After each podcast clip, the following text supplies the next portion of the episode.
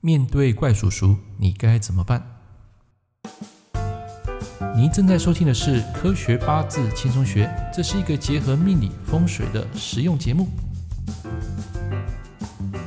Hello，各位朋友、各位同学，大家好。今天我要跟大家分享一个比较奇葩的主题，就是当你面对怪叔叔，你该怎么做？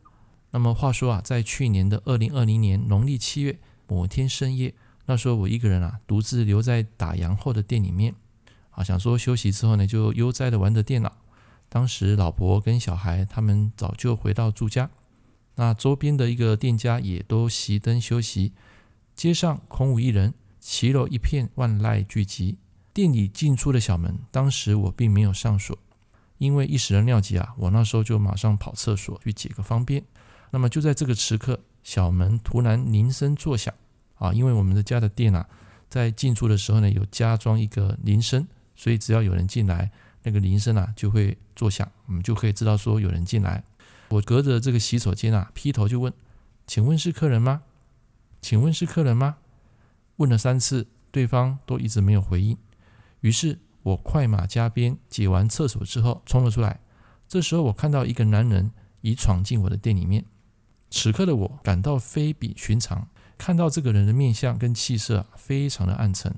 我猜想他一定是来要钱的，我们暂且称之为怪叔叔吧。这个时候他说话了：“大哥，手边有没有钱？可否行个方便，借个几百块，明天早上我再拿来还你。”然后那时候我就跟他讲：“拍谁，今天生意没有很好，可能无法给你方便。”这个时候这个怪叔叔啊就把音量提高，他就抄着一个台语。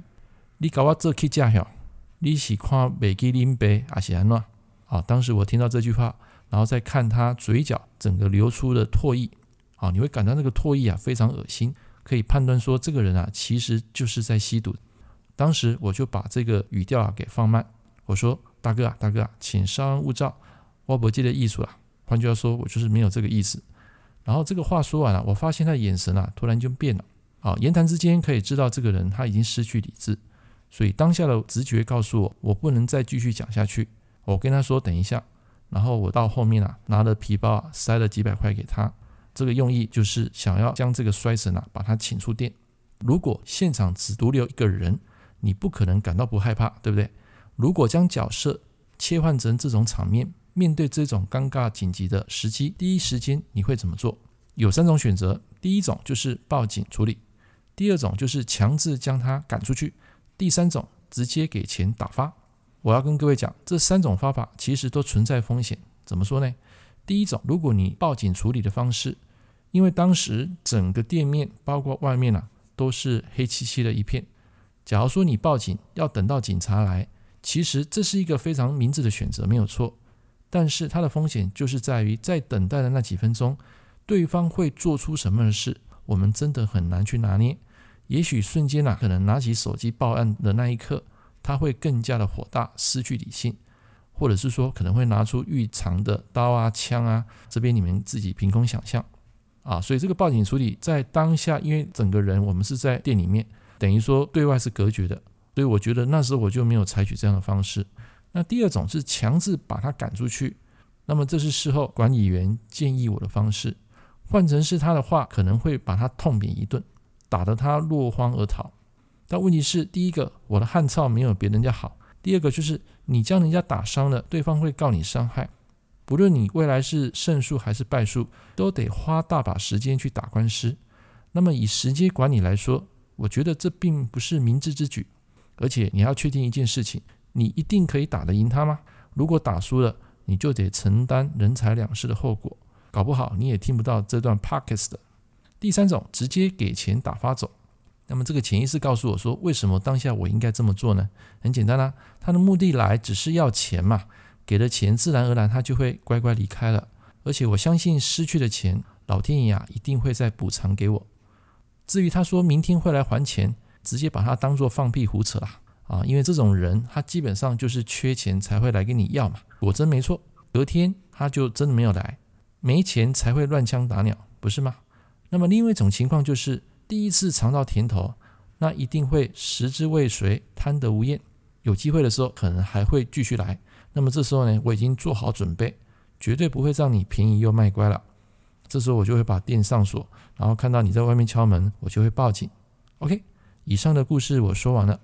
不论你是用什么方式解决，其实都是事后诸葛。当时我为了息事宁人，事后证明我的做法是对的。为什么我会选择塞钱给他呢？现在，请跟着我一起进入八字小教室，我们来开始上课。当天的日子时辰，我看了一下，都是走官煞。那什么叫官煞呢？代表就是很容易遇到很衰的人，或是不好的一个事情。比方说，像这个吸毒的这个怪叔叔，或者是说可能当天啊会发生什么车祸意外。正好那一天晚上意志非常薄弱啊，那时候也很累嘛，所以在家里就打着电动，但是也没有把这个门给上锁。所以在一个反应跟很薄弱的情况之下，反应就是在八字学称作食伤。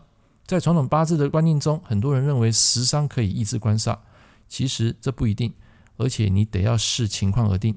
那怎么说呢？因为我发现我当下的官煞力量已经强过于我的食伤，所以各位你要记得，不是食伤永远克官啊，官煞有时候强过你的食伤的时候，代表这件事情你不能强制出手对抗吸毒，所以我最后选择了让步给钱。所以这边有一句很重要的口诀，就是。食伤被官煞夹击很多之时，你必须用财星来通关，更能省事。那时候我就塞钱给他嘛，所以你看，食伤生财，财生官，不是皆大欢喜吗？我有一个当警察的学生，他告诉我，在这种情况，千万不要跟毒瘾者斗，以后他还可能会来找麻烦。远水救不了近火，这些毒瘾者的身体都有好多的毛病，如果你被他弄伤了，看医生啊，更不值得。没错。其实我们讲的就是时间成本的概念，能用钱解决当下的问题都是小事，而且很便宜。所以在农历七月啊，人比鬼啊，我觉得还更可怕。